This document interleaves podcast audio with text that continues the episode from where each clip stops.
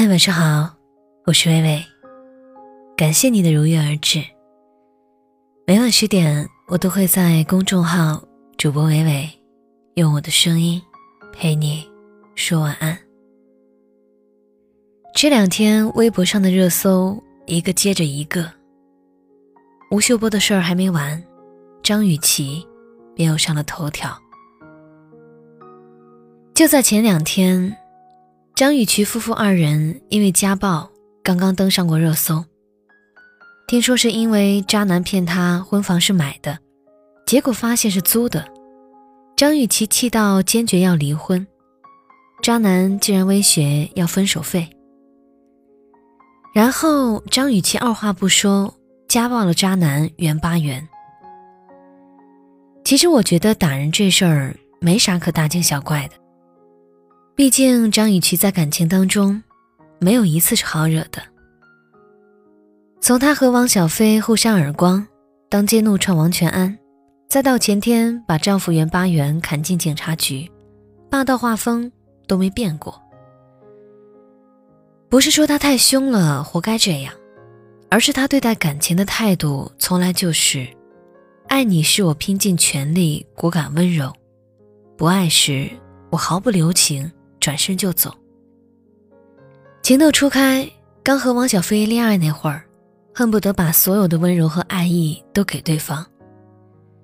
有一次，汪小菲意外遭遇骨折，张雨绮眼都没眨，立即推掉所有的通告商演，化身小女人，全心全意的照顾他。所以说，她不是没有温柔细腻的一面，而是只会在喜欢的人面前，才会袒露这些。只不过令人惋惜的是，后来互揪头发、互扇耳光的视频证明，汪小菲不是正确的人。于是意识到这一点的张雨绮，迅速收起了那些温柔细腻，宣布了分手。没有丝毫的念旧，也没有任何的抱怨。哪怕是记者问他会不会参加汪小菲与大 S 婚礼时，他也只是很大方的送上祝福。没过多久，他再次踏上征程，和相差二十二岁的王全安在一起。尽管当时外界有多么的不看好，但张雨绮还是坚定向前。爱了就是爱了，爱就要不留余地。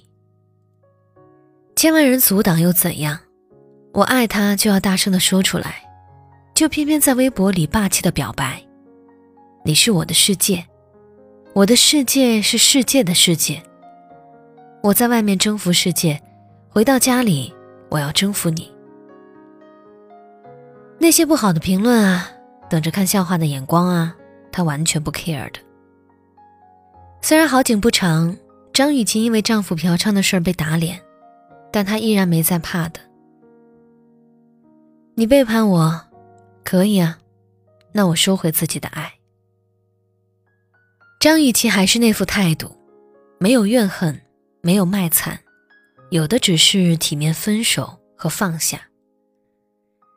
正如她在奇葩大会里说的那样，感情中特别愿意去尝试，愿意把自己交出去，哪怕会遇到一些伤害，那也没事儿，重新出发就 OK 了。二零一六年，这个对爱情带着小姑娘似的天真的张雨绮。真的放手重来了，多次折戟，锋芒不减反增。他再次顶住舆论的压力，与相恋七十天的袁巴元闪婚。人人都不看好，人人都嘲笑讽刺，但张雨绮回怼道：“我凭本事嫁的渣男，哪里轮得到你们来操心？”他继续做感情的坚定守护者，只要多在一起一天。就用力爱一天。同样，最后要是不爱了，就果断结束这段恋情。就像张雨绮所说的那样，自己看男人的眼光是不好，但绝不会扎到渣男堆里不肯出来。从感情出现裂纹和背叛，到直接给出直接的离婚解决方案，他从来都是速战速决，不拖泥带水。恋爱的时候勇敢果断，全力以赴的给予温柔，不爱了或者受伤了，就毫不留恋，转身离场。用力爱过就不遗憾，爱错了就及时转身。这是张雨绮身上一个很赞的点，也是很多女孩子不容易做到的。大部分人习惯在感情当中扮演弱者，优柔寡断，不能当机立断，给渣男二次伤害的机会。我也挺理解这类女孩子的，她们可能因为相貌啊、身材呀，或者没有对方优秀，就在恋爱里抬不起头，永远在做那个付出者。做感情里的卑微角色，哪怕是对方背叛出轨，也是不死心，不想结束错的感情，所以总是在渣男身上浪费时间，不能当机立断，最后反而被渣男伤得更深。其实我觉得这样的死缠烂打，归根到底还是因为自己不够强大，不够优秀，总想着自己那么差劲。竟然还有人肯施舍温柔和爱，就像在黑暗中照进一束光，别把那束光当做全部，死死扣住不放手，甘愿做个卑微的角色。明知对方不好，明知自己在流血，可还是自欺欺人，情愿在坏掉的爱情里溺水。每次遇到这样的傻女孩子，我就特别想用张雨绮的爱情观打醒她。爱的时候就卯足劲儿，不爱了或者受伤害了，重启不就完事儿了吗？就像张雨绮说的，如果你觉得你有一点不舒服，或者你觉得自己很委屈，就不要继续这段感情了。千万别奢求浪子回头，更别妄想做拯救者，而是应该在骂一句“去你妈的”之后，就及时止损，迅速抽身。当然。